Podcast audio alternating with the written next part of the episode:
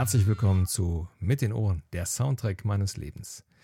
Unter eigener Flagge Dio, Holy Diver aus dem Jahr 1983.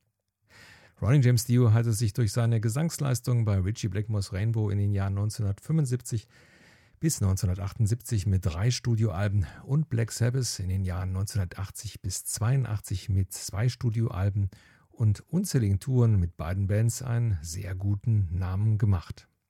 So war es fast eine logische Konsequenz, dass er, nachdem er mit seiner Situation bei Sabbath immer unzufriedener wurde und der darauf folgenden Trennung, sein erstes eigenes Projekt Dio auf die Beine stellte. Um ihn als Künstler nicht zu verlieren, hatte die Plattenfirma Phonogramm ihn nach seinem Split mit Sabbath vorsorglich schon mit einem Plattenvertrag ausgestattet. Seine Mitstreiter bei Dio waren am Schlagzeug sein ehemaliger Black Sabbath-Kollege Vinny Appice, der Rainbow-Bassist Jimmy Bain und nach einer Zusammenarbeit mit Richie Blackmore und Tony Iommi sollte es wieder ein britischer Gitarrist sein. Und letztlich setzte sich der junge Gitarrist Vivian Campbell gegen John Sykes durch und bekam den Job. Dio, die Band, war komplett. Die Songs Holy Diver und Don't Talk to Strangers hatte Ronnie James Dio schon im Vorfeld fertig komponiert und mussten von der Band nur noch eingespielt werden. Beim Großteil der restlichen Songs waren alle irgendwie eingebunden. Nur die Titel Straight Through the Heart und Stand Up and Shout wurden von Dio und Jimmy Bain alleine geschrieben. So wurde der erste Song des Albums Stand Up and Shout als letzter Song des Albums von den Zweien geschrieben, da Campbell und Appice noch andere Verpflichtungen wahrnehmen mussten. Am erstaunlichsten finde ich, dass Ronnie James Dio in einem Interview sagte, dass er eigentlich Rainbow in the Dark gar nicht auf dem Album haben wollte, weil es seiner Meinung nach zu poppig war und nicht zu den doch eher dunkleren Songs, die er zum Beispiel bei Sabbath geschrieben hatte, passen würde und die Befürchtung hatte, die Fans würden ihm einen solchen Song übel nehmen.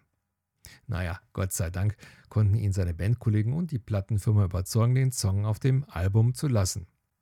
Holy Diver und auch Rainbow in the Dark wurden als Singles rausgebracht und sind bis heute eigentlich Dios Trademark-Songs. Holy Diver ist wirklich ein erstaunliches Debütalbum, wenn man bedenkt, dass es Ronnie James Dios erste Arbeit als Produzent war und auch Engineer Angelo Akuri das erste Mal die volle Verantwortung fürs Engineering hatte. Auch nach 37 Jahren finde ich Holy Diver wirklich super. Das Album hat keinen einzigen schwachen Song, dafür aber für mich einige überragende. Zum Beispiel Holy Diver, Don't Talk to Strangers, Rainbow in the Dark und Shame on the Night. Also kein Wunder, dass Holy Diver auch heute noch als einer der Klassiker im Bereich Heavy Metal eingestuft wird. Ich hatte das Glück, Ronnie James Dio 1977 bei der berühmten On-Stage-Tour mit Rainbow zu sehen. Das vielleicht beste Konzert meines Lebens. Und auch 2003 mit Dio in der Version mit Doug Aldrich. Bühnenpräsenz war wirklich beeindruckend und die Stimme unglaublich. Auch wenn er sich anhörte, als würde er mit viel Kraft sein, zeigte sein Gesicht, wie problemlos ihm der Gesang von den Lippen ging. Vivian Campbell ist heute Gitarrist bei Die Flappert und das schon seit 1991. Vinnie Appice trommelt immer noch bei vielen Projekten, zum Beispiel bei The Last in Line.